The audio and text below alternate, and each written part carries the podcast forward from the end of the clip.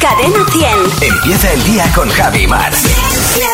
Cadena 100. ¿Sí? Hola, muy buenos días. Le llamo del Instituto de Estadística Aldero Chorreante. ¿Con quién hablo? ¿Con Francisco? Hola, Francisco, ¿qué tal? Bien, bien. ¿Un hombre con muchos músculos que lea Tolstoy es culturista? Más o menos cultura tiene. Y músculos, ¿no? Y, mu- y músculo, eh, eh, si tiene en la cabeza también. Si haces apología de la cerveza en las redes sociales, ¿es de litro? De litro y medio es mejor, que no, no le bote. Si me pongo una hamburguesa con bien de bacon en cada mano, ¿es dieta equilibrada? Eh, si le pones uno en cada mano, sí.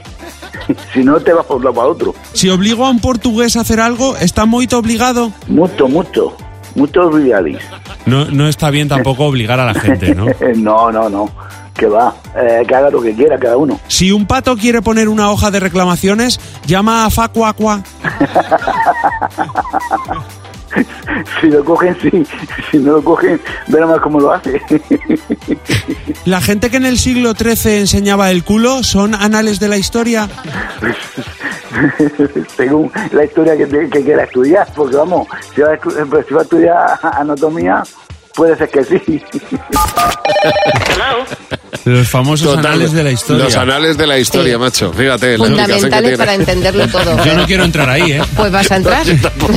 En los anales de la Vas a entrar, historia, vas a ¿no? entrar. Yo tampoco. Se- Debe estar muy oscuro todo Sí, eso. sí, total.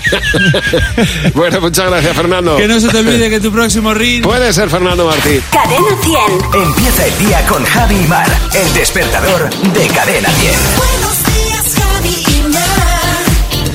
Bien, bien, Cadena 100. Los sábados también.